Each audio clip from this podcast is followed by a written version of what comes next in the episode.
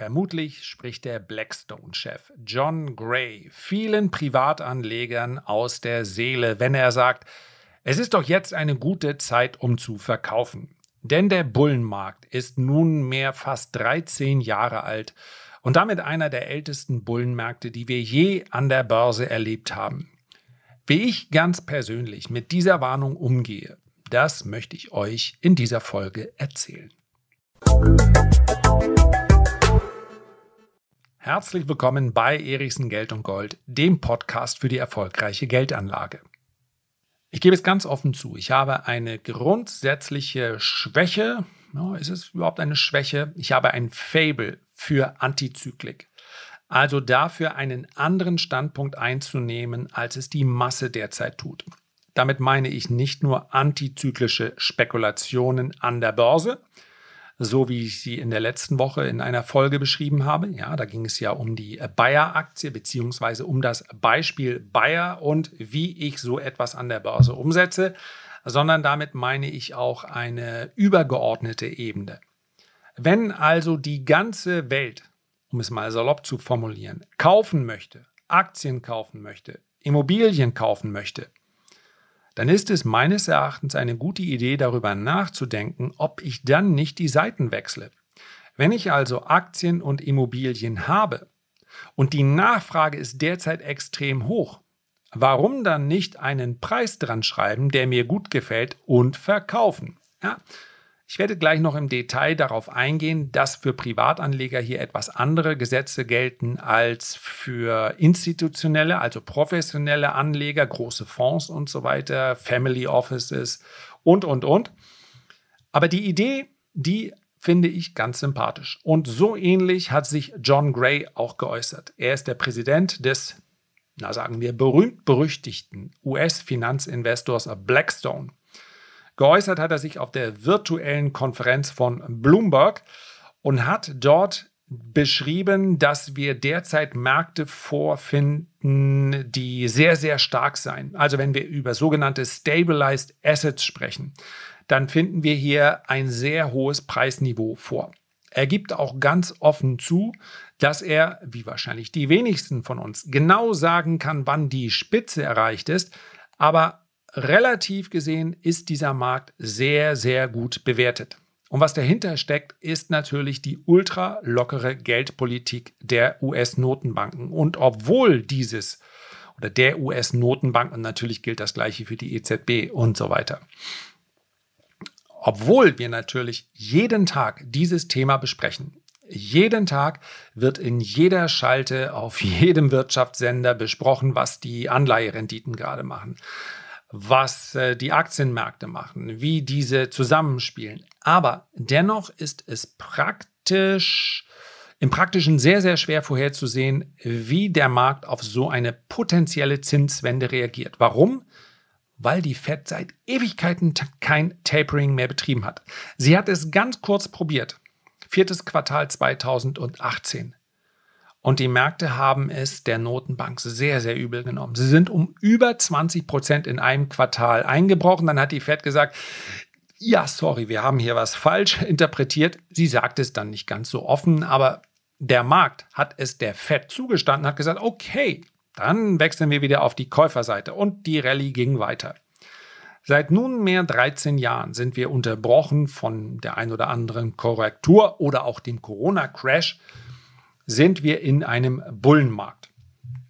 Und diese Zinswende ist eine, das möchte ich hier ganz offen sagen, die historisch, ja, wenn man sich dann so einen Chart anschaut, wird die kaum zu erkennen sein. Das heißt, ich glaube, dass die Realzinsen, die werden weiterhin sehr, sehr negativ bleiben im tief negativen Bereich. Das heißt also, dass die Zinsen, ja, die Nominalzinsen, die vorgegeben werden von den Notenbanken, deutlich niedriger sind als die Inflation. Wenn wir über Tapering sprechen, dann dürfen wir nicht vergessen, Tapering hat mit einer Zinswende erstmal nichts zu tun. Tapering heißt nur, der Markt wird mit weniger Liquidität als vorher versorgt. Derzeit sind es immer noch Wertpapiere im Volumen von 120 Milliarden US-Dollar.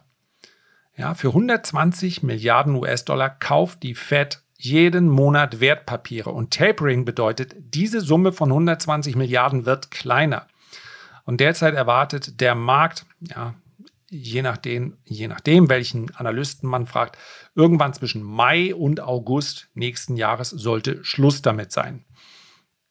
Macht auch keinen Sinn zu sagen, wir erhöhen die Zinsen und gleichzeitig werden wir aber ähm, Anleihen kaufen oder werden andere Wertpapiere kaufen. Das macht tatsächlich keinen Sinn. Die beiden Instrumente wirken ja dann gegeneinander.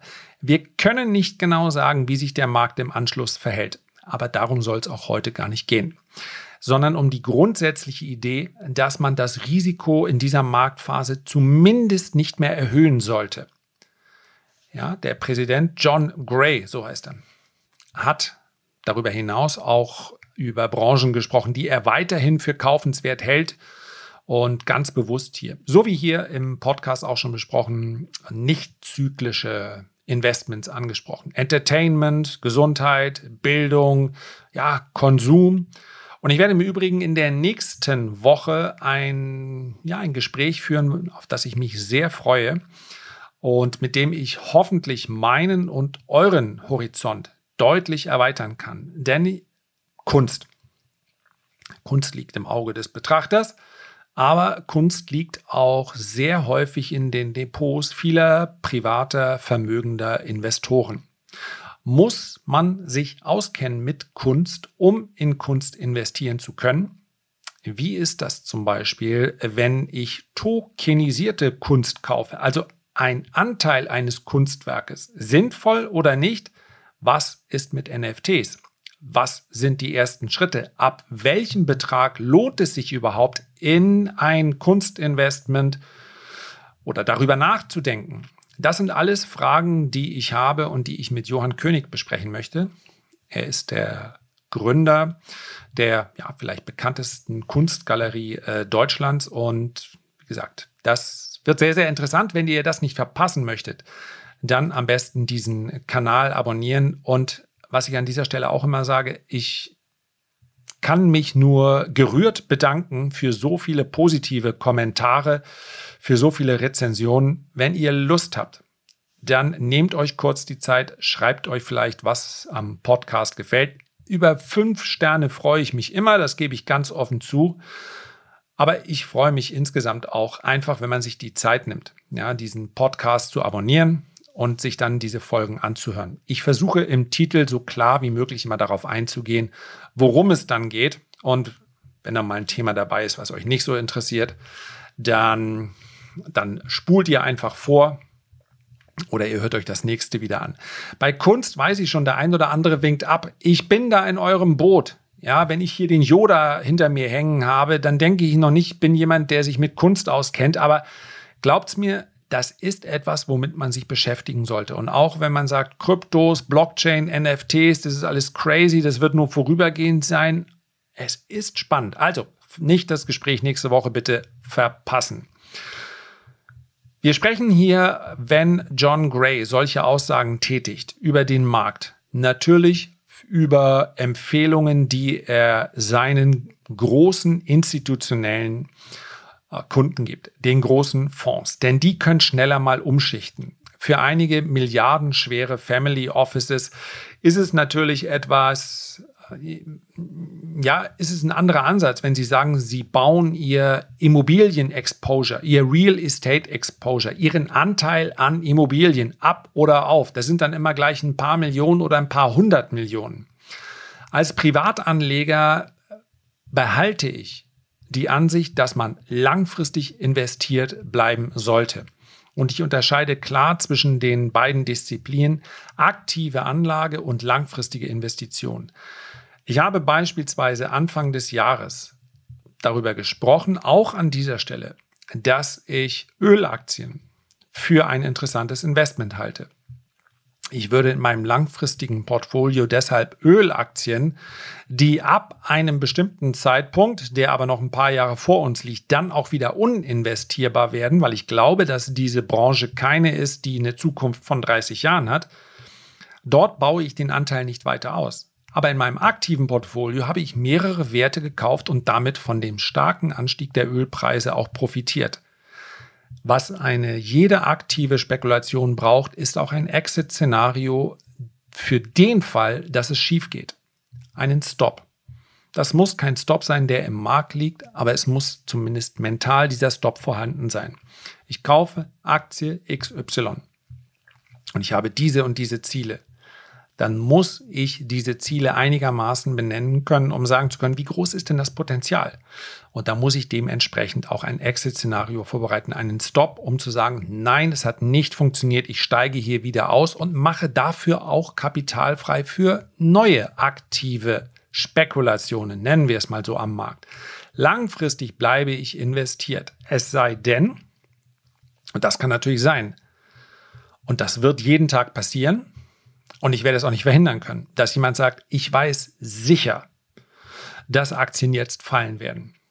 Ich bin mir sicher, tausende von Entscheidungen sind gefällt worden in den letzten 13 Jahren Bullenmarkt, wo sich jemand sicher war. Jetzt fällt es aber, ja, dann kaufe ich unten wieder nach. Wenn du zu denen gehörst, die sicher wissen, dass der Markt dann und dann fallen wird und dass man dann 30 oder 40 Prozent tiefer wieder einsteigen kann, ja, dann machst du das selbstverständlich. Steuerlich macht ja derzeit eine längere Haltefrist keinen Sinn. Ja, ich muss so oder so die Abgeltungssteuer bezahlen, zumindest ist das der Status quo und selbst wenn sich dieser Status ändern würde, dann nicht rückwirkend. Dann muss man das anders beurteilen. Aber jetzt bezahle ich die Abgeltungssteuer und die bezahle ich auch, wenn ich die Aktie weiterhalte. Wenn ich also sicher weiß, das Papier wird es mal billiger zu geben haben, nein, zu haben, geben, zu bekommen sein. So, ja, dann gnadenlos verkaufen. Für alle anderen, für uns Normalos, die das nicht wissen, heißt es, investiert bleiben, in Schwächephasen weiter zukaufen. Zumal nicht alle Aktien teuer sind. Das sind sie wirklich nicht. Man kann es also überhaupt nicht mit der Dotcom-Blase beispielsweise vergleichen oder mit dem Markt vor dem Platzen der Immobilienblase. Man sollte schauen, wie ist mein Portfolio aufgebaut. Hoffentlich nicht zu tech-lastig. Denn wenn die Zinswende auch nur teilweise eingepreist wird, dann wird es Tech-Aktien ganz wesentlich treffen. Nicht alle Tech-Aktien, insbesondere diejenigen, die kein Geld verdienen. Was ist, wenn wir noch einen Crack-Up-Boom bekommen? Nicht ausgeschlossen nochmal ein, zwei Quartale mit weiter steigender Inflation, dann wird die breite Masse sagen, ach du Schande, der Aktienmarkt mag teuer sein. Aber lieber kaufe ich hier weiter Aktien, als dass ich hier jährlich 7, 8, 9 Prozent meines Vermögens verliere durch Kaufkraftverlust. Durchaus möglich, dass wir einen Crack-Up-Boom bzw. eine Verstärkung sehen. Und dann wissen wir eben auch, dass die Inflation langfristig durch Aktien mindestens ausgeglichen wird. Das heißt also, selbst wenn man keine Anlage betreibt, die besonders, ja, die besonders ähm, ausgeklügelt ist, wenn man in Anführungszeichen nur ETFs kauft, dann gleicht man damit die Inflation aus. Die erfolgreichste Börse der letzten zehn Jahre war die in Caracas, Venezuela hat über 200.000 Prozent gemacht. Im gleichen Zeitraum hat die, die Währung in Venezuela um 99,999 Prozent verloren. Das heißt also, für einen Ausländer hätte, hätten diese 200.000 wenig gebracht. Wer aber in Venezuela in Aktien investiert war, der konnte zumindest sein Vermögen trotz Hyperinflation halten. Und das ist etwas, was nur Sachwerte können. Und die Aktie ist nun mal der einfachste Sachwert, weil ich am schnellsten ein- und wieder aussteigen kann. Die Frage ist also eigentlich nicht, ob ich als Privater jetzt aussteige. Das gilt im Übrigen für Immobilien, werde ich am Donnerstag besprechen, noch viel weniger. Weil ich auch bei Immobilien, das sind wiederum dann natürlich auch steuerliche Geschichten. Aber die Frage ist vielmehr, wie gehe ich mit diesem Risiko um? Ich habe das Risiko, dass die Börse fällt. Das ist ein Risiko, das immer mitschwingt. Es kann jetzt kommen, wir können einen Bärenmarkt bekommen, alles Mögliche. Und das erscheint einigen sehr viel gefährlicher als das permanente Risiko, welches kein Risiko ist, weil es ja proven ist. Also es ist äh, nicht Risikopotenzial, sondern ich weiß, ich verliere derzeit 4, 5, 6 Prozent meines Vermögens durch Kaufkraftverlust, wenn ich nichts dagegen mache. Hohe Energiepreise, nerven an der Tankstelle, nerven jeden. Man konnte aber durch die Investitionen in Ölaktien auch davon profitieren. Für jeden langfristigen Investor gibt es meines Erachtens keinen perfekten Verkaufszeitpunkt, solange er nicht eine funktionierende Glaskugel hat. Der Ansatz also, Schwächephasen ausnutzen zu wollen, ist wesentlich besser, als in der langfristigen Investition nach dem Top zu suchen, welches ich dann endlich mal verkaufen kann.